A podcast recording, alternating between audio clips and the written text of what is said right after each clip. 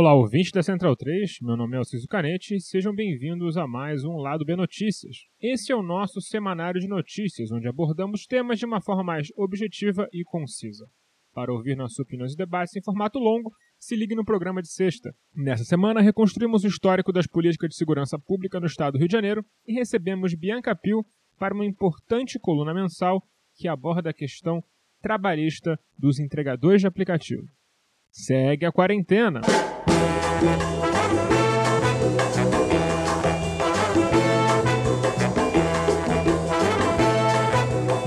Sempre que o Estado, através de suas polícias, seja a civil ou a militar, comete algum tipo de atrocidade em nome da defesa de um imponderável bem público na guerra eterna às drogas, o discurso que acompanha o terrorismo de Estado é de que ele é um mal necessário inédito, pois no passado políticos não permitiam que a polícia trabalhasse. É importante colocar essa afirmação em perspectiva, deixando claro que, para a polícia, trabalhar é executar indesejáveis extrajudicialmente em becos e vielas Brasil afora. Antes que me acusem de estar generalizando, percebam, não existe generalização quando se fala de uma instituição como a Polícia Militar ou a Polícia Civil. Remoções, violência e descaso estatal com o povo sem teto é a tônica dos governos do Rio de Janeiro desde sempre desde as reformas de Pereira Passos para parisificar o centro da cidade, atacando os cortiços e outras moradias populares, a tônica do poder público é de estar constantemente em guerra com os mais pobres e, consequentemente, o povo negro. Na época da ditadura, o governo Negrão de Lima removeu mais de 9 mil pessoas da favela da Praia do Pinto, no Leblon, através de incêndios criminosos, realocando a imensa maioria dessas pessoas nos confins da cidade, tanto em Cordovil quanto em Jacarepaguá. Contudo, desde que a narrativa de guerra às drogas foi inventada por Richard Nixon no final dos anos 60 e a guerra passou a ser exportada para a América do Sul com uma ferramenta de geopolítica de controle do mercado da cocaína, o tom da violência mudou um tanto. O Brasil da ditadura já era um país com violência urbana latente e a falta de preocupação com um trabalho policial regular só piorou a situação. Então, quando o país se torna uma das principais rotas de escoamento da cocaína pelo mundo, a busca por reprimir o comércio explode o barril de pólvora que era o país dos anos 80, falido e sem esperança. Mais ou menos como hoje.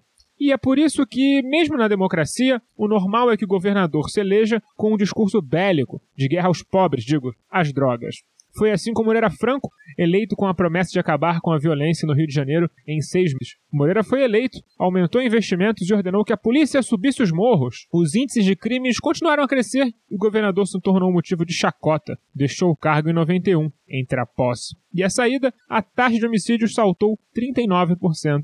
Moreira, Moreira ainda teve que enfrentar um vexame adicional. Seu preparador físico foi preso em 1990 por envolvimento no sequestro de Roberto Medina, o magnata do Rock in Rio. Também seu marqueteiro de campanha. Segundo Moreira, foi Medina que insistiu para ele prometer na TV que acabaria com a violência em poucos meses. Nos nove meses onde o jurista Nilo Batista foi governador, após Brizola renunciar de seu segundo mandato para tentar a presidência, Itamar Franco impôs uma intervenção militar chamada Operação Rio 1, onde o exército foi brincar de polícia ladrão também. Essa operação foi fundamental para a eleição de Marcelo Alencar, e ele se elegeu com a proposta de continuar com a Operação Rio 1, prometendo ampliar o confronto contra o tráfico e contra os bandidos, subir os morros. Foi de sua autoria a criação da chamada gratificação faroeste, onde os policiais recebiam adicionais salariais por cada pessoa que eles matavam. Um general era secretário de Segurança Pública, mostrando que os militares têm mão direta em tudo que acontece de errado nesse estado e nesse país. Os militares só estiveram fora da segurança pública do estado do Rio de Janeiro nos governos Brizola. Não surpreende que, durante seu governo, durante o governo Marcelo Alencar, a taxa de homicídios no Rio atingiu seu pico histórico, de 61 por 100 mil habitantes. Já no governo Garotinho, a ideia de retomar a política de dignidade mínima com o povo favelado e minimizar operações e só entrar nas casas onde se tem mandado de busca e apreensão foi rapidamente abandonada para uma das mais sanguinárias políticas de segurança pública da história do Rio de Janeiro. O jovem garoto colocou também um general à frente de sua secretaria e os conflitos seguiram. Eles explodiram mesmo no interregno de Benedito da Silva em diante, quando qualquer nuance de especialistas na abordagem policial foi jogada pela janela de vez. A letalidade policial dobrou no governo Benedita e não iria melhorar nas mãos de Rosinha Mateus. A governadora nomeou seu marido para a parte de segurança pública e ele, em conjunto com Marcelo Itagiba e Álvaro Lins, comandaram o plano de metas, uma versão pervertida da já pervertida ideia de policiamento ostensivo implementada por Rudolf Giuliani em Nova York que, em suma, retomou a gratificação faroeste e seus nefastos efeitos. É nesse período que as milícias começam a ganhar proeminência também. O próprio Tajiba foi acusado de ser miliciano e tudo na época. Seguimos com Cabral, que também era durão contra bandidos, mas de uma abordagem um pouco diferente. O plano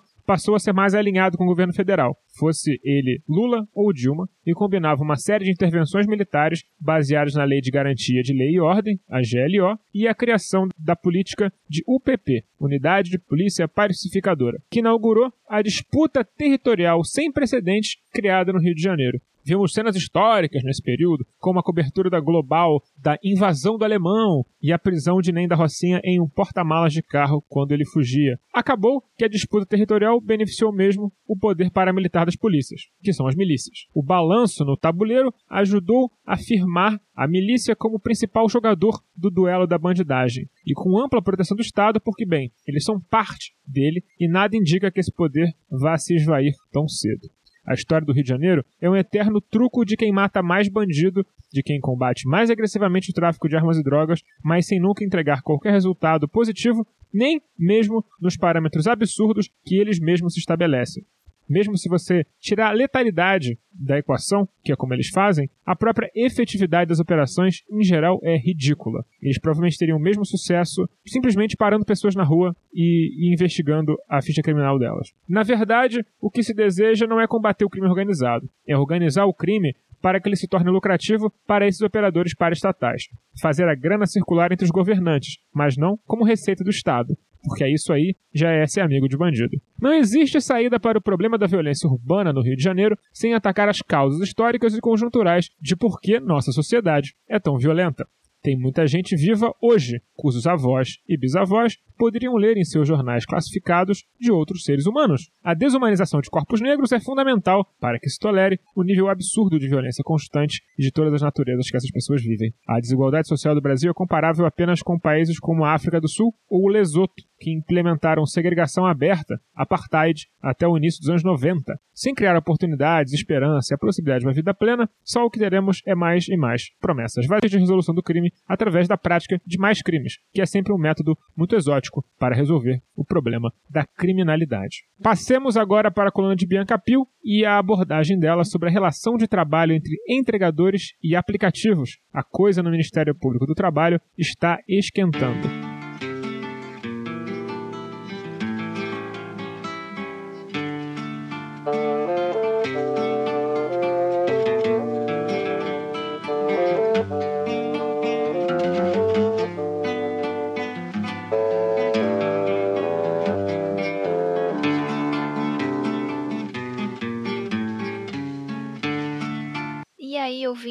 Do B Notícias. Espero que vocês estejam com saúde. Na coluna deste mês, eu vou falar sobre um relatório da Auditoria Fiscal do Trabalho que investigou a RAP e a relação de trabalho com seus entregadores.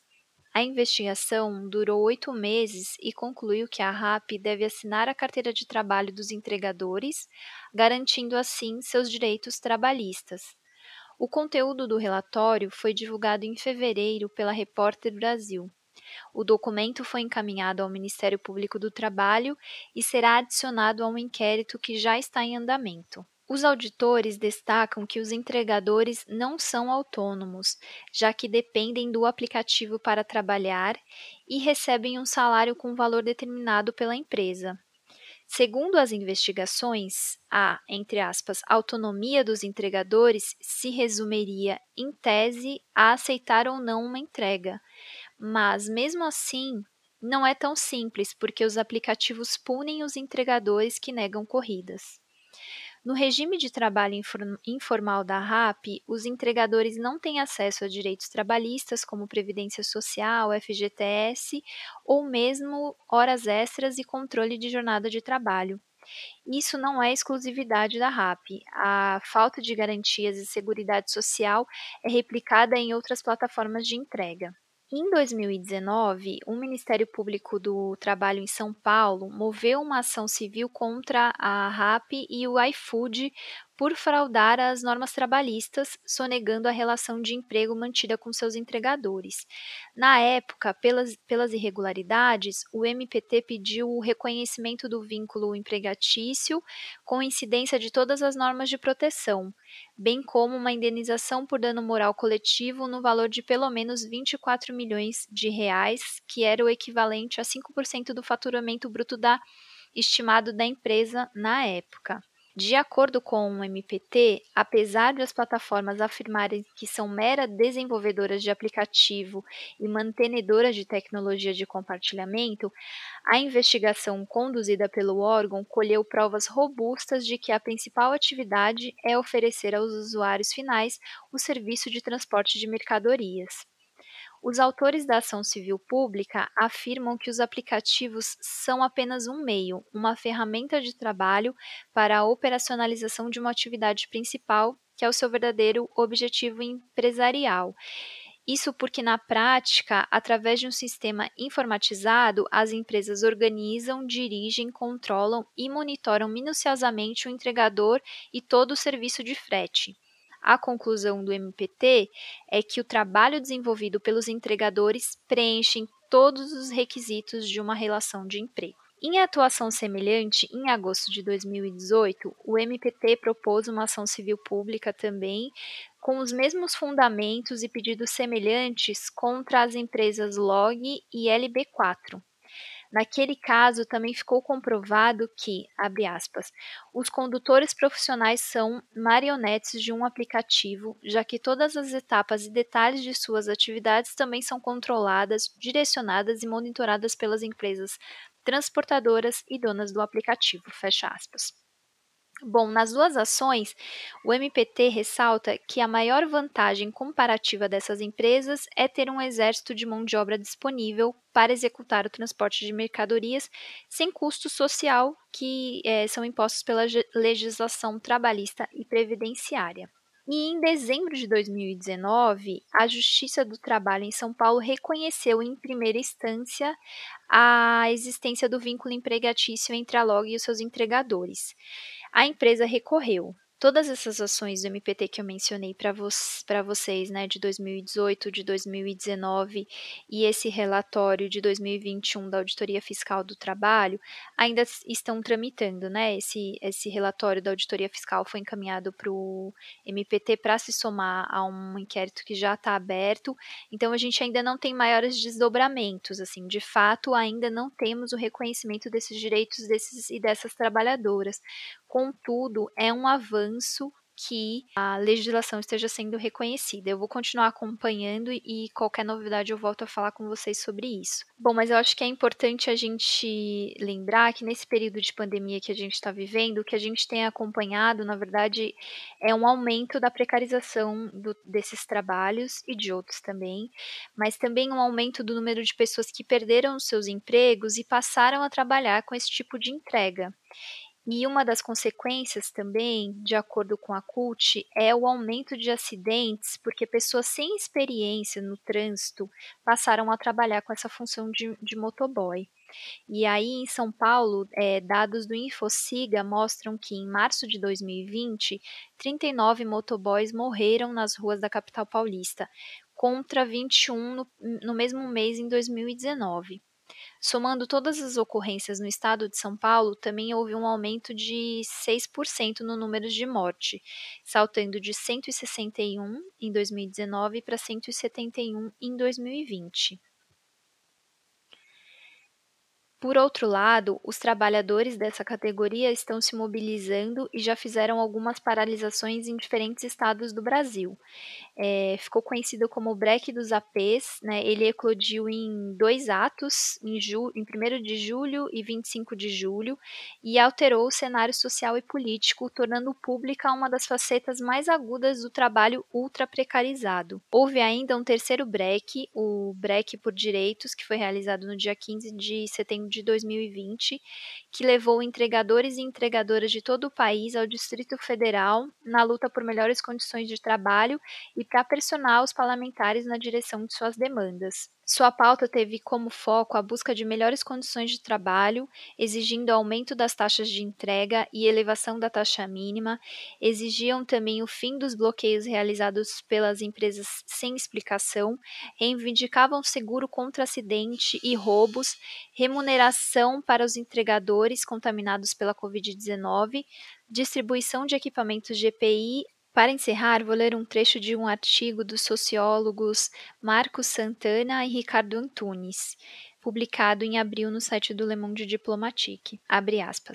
Esses movimentos, que encontram nas ruas o seu espaço de trabalho, ajudam a desvelar os processos sociais e de trabalho existentes e sinalizam algumas das tendências e possibilidades de novas lutas. Uma categoria que já se fazia presente, circulando apressada e anonimamente por nossas cidades, em suas motos, bikes ou até mesmo a pé, com suas mochilas de cores fortes e com os nomes nomes das empresas de aplicativos de entrega nas costas, aliás, bolsas essas que eles mesmos tinham que comprar, invisibilizada pela sociedade, aflorou o flagelo do trabalho em nosso tempo, ao mesmo tempo digital e servil, algorítmico e muitas vezes letal, explorado e espoliado. É preciso lembrar que esses trabalhadores e trabalhadoras enfrentam uma luta para lá de desigual, como aliás se passa desde as origens da classe operária e de suas lutas. Enfrentam uma velha relação de exploração que agora se encontra camuflada pela sua versão algorítmica. A sofisticação digital não faz mais do que enriquecer o topo e, no outro polo social, produzir formas intensificadas de precarização do trabalho e da vida. É exatamente essa realidade que tornou o break dos APs um movimento vitorioso.